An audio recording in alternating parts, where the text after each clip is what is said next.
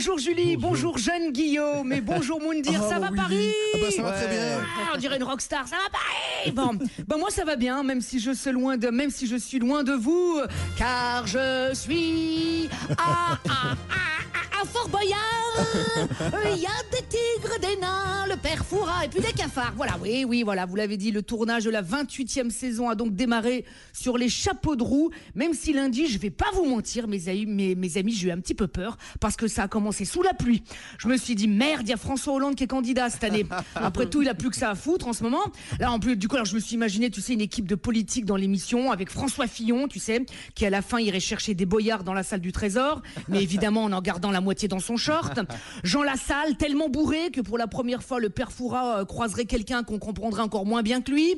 Et Marine Le Pen, qui serait venue avec ses deux nains préférés, passe au franc et passe pas nos frontières. Ça serait pas mal, tu vois. Et puis non, le soleil est revenu, comme dans votre émission, Guillaume, car je vois que l'actu média est brûlante en ce moment. C'est vrai. Ouh là là Hier, par exemple, vous évoquiez les turbulences que traverserait Delphine Ernotte, qui est, qui est par là même donc ma patronne en ce moment, et que j'embrasse très fort. Eh bien, vous avez dit n'importe quoi. C'est juste qu'elle aussi, elle joue à Fort Boyard, voilà. Elle a juste dit à David Pujadas, sors, sors, sors Et ben, il est sorti, et en laissant les clés, voilà. À l'entrée de son bureau, il paraît qu'il y avait une clepsydre. Quand Delphine Ernotte l'a retourné, Pujadas, il a eu deux minutes pour faire ses cartons. Et voilà. Voilà, c'était juste un jeu, voilà.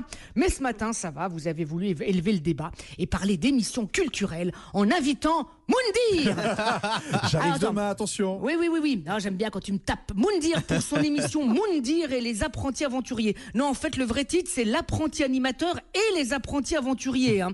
En fait, le programme a été financé par le ministère du Travail dans le cadre de la formation professionnelle. C'est bien Ou alors par le ministère de l'écologie, puisque vous recyclez des candidats de télé-réalité. Ceci dit, c'est pas con. hein. Ça leur apprend à vivre comme ils vivent généralement après une télé-réalité, au milieu de nulle part, avec que dalle.